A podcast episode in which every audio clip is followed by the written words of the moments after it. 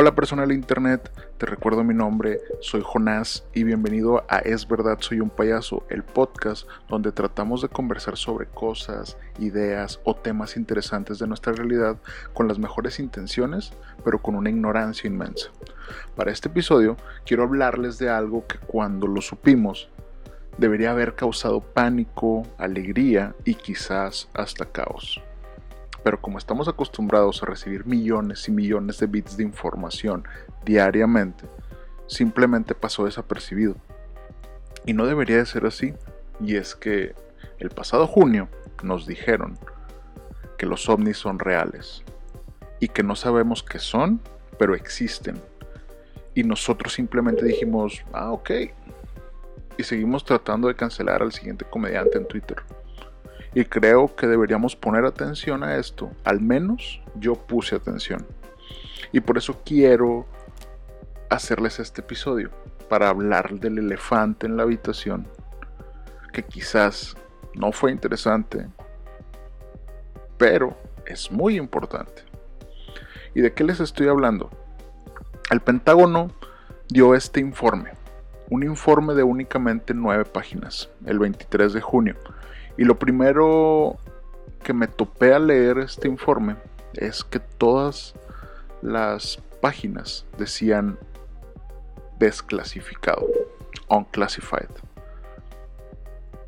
Se publicó esto en respuesta a la petición del Senado de que el Pentágono junto con la Secretaría de Defensa dieran un reporte sobre el fenómeno ovni, o como le llaman en el informe UAF UAP, perdón, Unidentified Aerial Phenomena, o FANI en español, fenómeno aéreo no identificado, para que se mostrara o se investigara si este fenómeno representa una amenaza a la seguridad nacional y los avances que tiene la UAPTF un Unidentified Aerial Phenomenon Task Force o Fuerza Especial de Fenómenos Aéreos No Identificados de entender esta posible amenaza. Para empezar, o sea, aquí lo que dicen, pero no nos dicen, es que hay una rama dentro del gobierno que su función es investigar el fenómeno, o se hace que ya hay un organigrama, personas y dinero trabajando en la investigación seria de todo esto. Algo raro, pero no inesperado, es que ya no les llaman ovnis o UFOs, como les decían, ahora son fenómenos aéreos, como si fuera un nombre más científico o que tuviera un sentido más amplio que solo objetos voladores. Y por si fuera poco, este reporte tuvo participación de agencias como el FBI, la Agencia de Seguridad Nacional, la US Navy, la Army, la Fuerza Aérea, el Pentágono, el Servicio de Inteligencia y Contrainteligencia de USA y un montón de instituciones. El reporte eh, toma datos de eventos ocurridos desde el 2004 hasta el 2019. Esto únicamente con reportes hechos dentro del gobierno de Estados Unidos, es muy importante. Y dicen que los datos se siguen recopilando a la fecha. Y el disclaimer que tiene antes de entrar a los datos es que muchos de los eventos fueron captados por sensores que usualmente estaban funcionando correctamente, pero algunos eventos podrían explicarse como anomalías o fallas en los sensores. eso es lo que nos ponen como un disclaimer al principio. Pero bueno, a todo esto, ¿dónde está la carnita? ¿O qué dice el reporte? Ya que, pues, nomás lo estoy escribiendo, ¿no? Y ahí va. En el resumen comienza diciendo que básicamente son contados o muy pocos los informes que tienen una calidad alta de documentación sobre los WAPs o FANIs. Y eso limita la capacidad de dar conclusiones acerca de su naturaleza o intenciones. La Fuerza Espacial de Fenómenos Aéreos No Identificados, o le voy a decir FEFANI, consideró informes de la unidad de inteligencia y los militares de Estados Unidos, pero debido a que estos informes no eran muy específicos, se dieron cuenta que tenían que crear un proceso de presentación de informes para este tipo de eventos, para que así se tuviera la mayor cantidad de información para analizarlos. Siguiendo este nuevo proceso se enfocaron los eventos de entre 2004 y 2019 que cumplieran con la cantidad necesaria, o sea que ni siquiera existía un proceso o digo algo a seguir por parte de la inteligencia de los militares para hacer estos informes. Sobre esto dicen que la naval apenas en el 2019, o sea, hasta el 2019, empezó a usar este nuevo proceso y que la Fuerza Aérea comenzó a usarlo hasta el 2020. Básicamente dicen que no se puede llegar a una conclusión porque pues en su cagadero los informes que tenemos y eh, pues son eso, prácticamente están hechos mal los informes. Y por eso mismo lo que pudieron revisar son muy pocos eventos en específico, pero aún así hay información que vale la pena ver. Por ejemplo, dicen que la gran mayoría de estos eventos son de objetos físicos ya que fueron detectados por múltiples sensores como radares, infrarrojos o contacto visual. En algunos de los casos estos objetos presentaron capacidades de vuelo nunca antes vistas, pero no hay datos suficientes para dar una conclusión de cómo hacen esto. Resaltan que, que estos fenómenos sí representan un problema para el tema de la aviación, ya que documentaron casos, sobre todo militares, que estuvieron cerca de haber impactado con ellos o que estuvieron muy muy cerca de algo así. Aún, eh, aún no aseguran si es un problema de seguridad nacional ya que pues no hay suficientes datos para asegurar que pues hay hostilidad o algo así. De hecho, hacen como un desglose que dentro del fenómeno en qué categorías podría caer una vez identificado. La primera es como contaminación, ¿no? de radar o en el aire, o sea, pues es, algo como, eh, como por decir pájaros, globos, desechos o cosas que son detectables por los instrumentos, pero que es como si fuera, así decir, ruido en la lectura. De hecho, de los 144 casos que se revisaron, solo uno cayó en esta categoría. El segundo es fenómenos meteorológicos. Y pues estas explica solo son cosas que existen, ¿no? y, sabemos que están ahí y que algunas veces pues, pensamos que son ovnis. El tercero es tecnología secreta clasificada o en desarrollo, o sea, programas secretos de Estados Unidos probando tecnología. De este misteriosamente dicen que ninguno entró en esta categoría, ¿no? Pero pues, pues no van a decir que están probando cosas.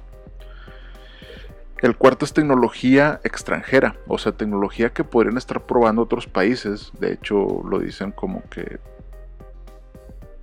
Finalmente lo dicen como que cosas chinas o rusas que se están probando y que pues ellos no tienen conocimiento de eso, ¿no? Y la quinta categoría es la mejor de todas, que es la de otros. Que es en la que dicen que en la mayoría de los casos caen en esta categoría que obviamente descarta pues, a las anteriores cuatro, ¿no? Pero todo esto, ¿cuál es el veredicto? El veredicto es que el fenómeno en sí es inexplicable, debido a que la cantidad de información es limitada y la falta pues, de todo proceso de realizar informes e inclusive el estigma social, que eso es muy importante, todo eso limita científicamente lo que podría revisar o evaluar o por eso se hace más difícil el poder explicarlo. Entonces, de todos los casos que existen o que, o que tienen de 2014 a 2019, la gran mayoría de los que pudieron investigar a fondo son de los últimos dos años, que es cuando se implementó este sistema de protocolos de reporte y que todos los eventos fueron vistos o presenciados por militares y registrados en sensores y sistemas que son confiables. De los 144 eventos, 80 fueron registrados en múltiples sensores. La mayoría interrumpieron ejercicios de entrenamiento o maniobras militares.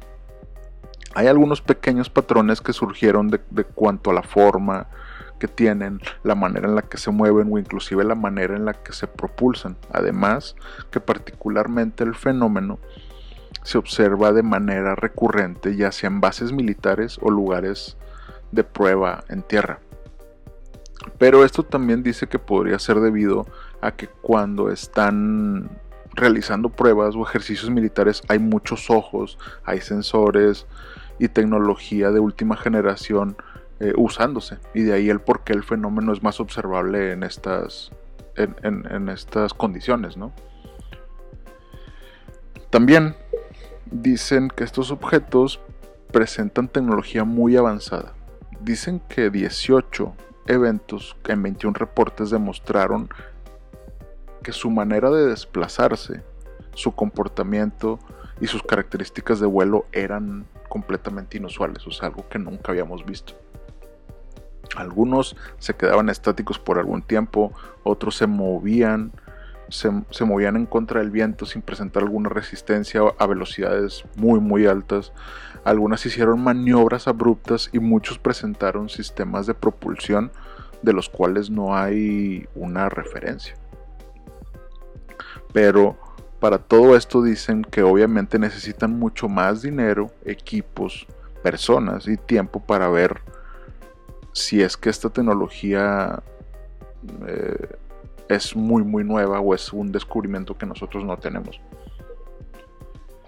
Como una observación o más bien resaltado en un cuadro rojo, de hecho, también algo que nos debe, que es muy importante. Dice que el estigma social que persigue este tipo de temas hace que muchos oficiales o militares o inclusive científicos no quieran hablar de ellos con sus colegas si es que tuvieron o presenciaron un evento de este tipo. Muchas veces las personas prefieren guardar silencio sobre esto debido al pensamiento de que pues, su reputación se vea dañada por discutir algo como esto. O, eso también, y eso también dificulta la investigación científica. O sea, si no quieren contarlo porque pues, los, van a, los van a tachar de ridículos o lo que sea, pues simplemente se quedan callados y no dicen nada. Además que la tecnología que se usa actualmente está diseñada para detectar ciertos parámetros y no para detectar algo más. Entonces lo que también se pide en este informe obviamente es dinero para poder seguir con la investigación del ahora llamado fenómeno. Y el resumen es que es un fenómeno real, que puede ser considerado potencialmente peligroso para la, seguridad aérea y también debería revisarse a fondo si es un peligro para la seguridad nacional.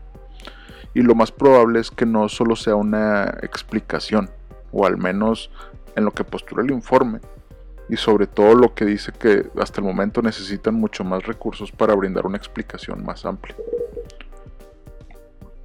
Entonces lo que necesitan es dinero, dinero, dinero, dinero, dinero. Eh, pero como comentario final, por ejemplo, en México también tuvimos este tipo de, casos. Eh, hubo reportes de FANIS en, México donde la Sedena en 2004 grabaron y reportaron avistamientos de 16 objetos con video y todo. Eh, y es un material pues sorprendente, pero como no se sabía qué hacer con él, eh, pues terminó en manos de Jaime Maussan y yo, recuerdo que alguna vez lo presentó. Y ahí terminó el asunto. Eh, y esperemos que con estos nuevos protocolos ahora sí el personal militar y científico pues que se animen y lo hagan. Lo que es importante de esto es que el gobierno de Estados Unidos está diciendo que hay un fenómeno, que hay objetos físicos que se mueven a velocidades que nunca se han visto, con sistemas de propulsión que quizás no conocemos y que eso existe. Lo que dicen es, no sabemos qué es. Ya tenemos una rama del gobierno que está investigando todo este fenómeno, pero no sabemos qué es. Necesitamos dinero para poder explicar este fenómeno. No sabemos inclusive si podría ser una amenaza para la, para la seguridad nacional. ¿Por qué? Porque no tenemos todos los datos. Los datos los acabamos de implementar apenas hace dos años. Entonces, en un futuro lo más probable es que comencemos a escuchar de más datos documentados. ¿Por qué? Porque ahora el estigma social que tenía en un científico, en un militar, en, alguien de, la Fuerza Aérea, por ejemplo, pues ya no es el mismo. Ahora es como que, oye, si tú presencias algo de esto, repórtalo. Aquí tienes un protocolo para que lo reportes. Entonces ya no te van a tachar de loco, tu carrera podría quedar destruida. Entonces eso pues finalmente nos beneficia a todos porque finalmente vamos a entender o a tratar de entender qué es lo que está pasando con estas con este fenómeno. Entonces, por eso me decidí hacer este episodio. ¿Por qué? Porque nadie habló de esto. Todos dijeron, ah, pues sí, pues sí existen. Sí, pero eso conlleva muchas cosas. Hay, hay fenómenos que están sucediendo. Los ovnis son reales. Ya no se llaman ovnis, se llaman fanis. Pero a nadie le interesó. Y como ciudadano de la Tierra, yo creo que debería de interesarnos a todos que hay algo que existe, que está allá afuera, que se está moviendo a madres y que no sabemos qué es. Y si eso no te emociona, pues quizás estés escuchando el podcast erróneo, ¿no? Pero bueno, este fue un episodio más de Es verdad, soy un payaso. Eh, si te gustó, déjame un comentario, mándame un mail o lo que sea. Y nos vemos en el próximo episodio.